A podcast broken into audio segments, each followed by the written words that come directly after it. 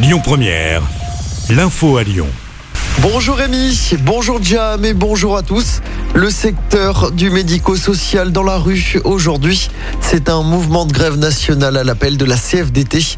Les manifestants réclament la prime du Ségur de la santé à l'ensemble du secteur, notamment pour les salariés employés dans des structures associatives dans le domaine du handicap et de la protection de l'enfance. À Lyon, le rassemblement a lieu tout à l'heure devant la préfecture à partir de 13h. François Hollande est attendu à Lyon ce mardi. L'ancien chef de l'État se rendra à la librairie de Citre à Bellecour pour dédicacer son dernier livre. Les Lyonnais pourront aller à la rencontre de l'ancien président de 16h à 19h. Une nouvelle rassurante après le violent accident de vendredi dernier sur le périphérique nord. Une voiture était tombée du pont Raymond Poincaré sur les voies du périph' à hauteur de la porte de Saint-Clair. Une chute d'environ 15 mètres de haut. Le conducteur âgé de 47 ans avait été pris en charge en état d'urgence absolue. Mais selon le progrès, la victime n'est plus entre la vie et la mort. L'enquête se poursuit. Le procès de deux Dalton renvoyé hier à cause d'une rage de dents. Ils avaient été arrêtés la semaine dernière dans le quartier de la Guillotière pour des tirs de mortier d'artifice sur la police pendant une émission de CNews. L'un des suspects a refusé hier d'être extrait de la maison d'arrêt. Le procès est renvoyé au 22 décembre. Des pompiers étaient toujours mobilisés ce matin pour éviter une reprise de l'incendie. Un incendie qui a touché un magasin d'antiquités dans le Vieux-Lyon hier à la mi-journée. Le sinistre serait d'origine accidentelle. Le gérant qui a été légèrement brûlé a été transporté à l'hôpital. Il a été secouru par un SDF selon le progrès.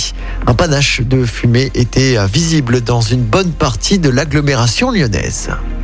Dans le reste de l'actualité, le variant Omicron détecté pour la première fois en France à La Réunion. Le patient est un homme qui a voyagé au Mozambique et a fait escale en Afrique du Sud.